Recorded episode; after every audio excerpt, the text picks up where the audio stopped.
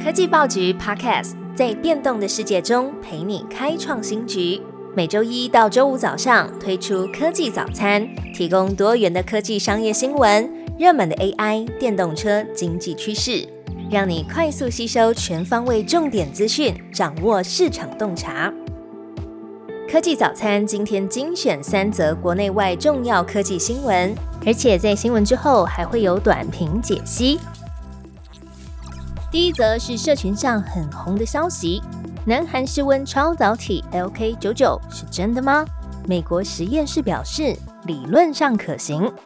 近期社群媒体上疯传常温常压超导体，根据《天下》杂志报道，如果成功实现，将会是凝聚体物理学史上的重大发现，可以大幅降低能源的损耗，用于各项发电设施，还有磁浮列车。其中，南韩研究团队在七月底曾经透过论文的预印本网站 Archive 发表论文，宣称找到可以在常温常压下达到零电阻的超导体 LK99，引起国际学界的关注还有质疑。不过，中央社报道，论文主要作者之一的李硕培表示，研究团队其实还没有准备好发表这篇论文。有成员在还没有经过团队同意之下就擅自发布，已经要求将论文下架。然而，这篇论文已经让各地的实验室开始复制实验来进行验证。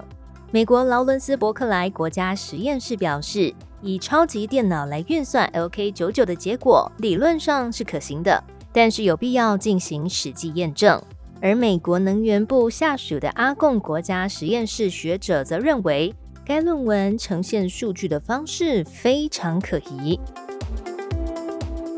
第二则新闻是，Meta 传出九月推出全新 AI 聊天机器人，将会有不同的角色和个性。厌烦了市面上的聊天机器人吗？金融时报引述消息人士指出，Facebook 母公司 Meta 最快会在九月推出一系列具有不同角色个性的 AI 聊天机器人。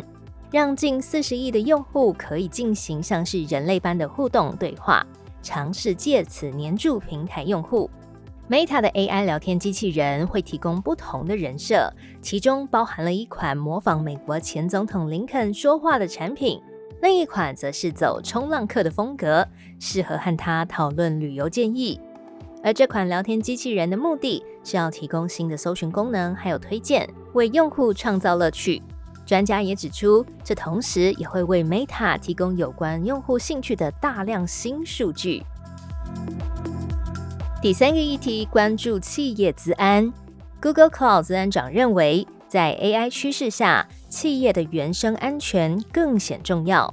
随着企业的数位转型，采用了云端 AI 还有新科技的比例越来越多，资安长就成为了越来越多企业设立的 C-level 职位之一。Google Cloud 资安长 Phil Manabos 在富比士的采访中提到，不再只有科技公司要关注保护数据，不论任何的产业都需要格外注意。他也提到，资安的布局应该要跟着基础架构的改变，尤其呢，在现代化的基础架构中，安全是内建的，而不是事后加装。这项原则的转变，也等同呢是在彰显云端 AI 等新兴科技的原生安全重要性。而企业的原生安全有哪些面向值得我们注意呢？Malabos 提到，Google 从二零一一年开始就导入了 AI 功能进入到自然防护的领域当中，期许 AI 可以依赖它的预测能力、机器学习等等，落实提前侦测、提前预防新型资安攻击的脉络。而针对现在许多企业都部署了云端环境，甚至是多云、混合云。Malabos 则建议，在云端的环境当中，更需要落实零信任的资安防护手法。对于外部的连接，一切都要视为是有风险的，不再是过去许多公司完全信任 VPN 的连接、外部连入的 IP 等等，要以此杜绝内部的资安渗透。而且，如果公司同时使用公有云、私有云还有混合云的多云环境，如何有效的管理，并且同时兼顾资安，同样是不容忽略的课题。在提供给您三道科技早餐之后，还想加点什么吗？就让 Tech Orange 科技报局社长戴季全为您提供更深一层的新闻见解。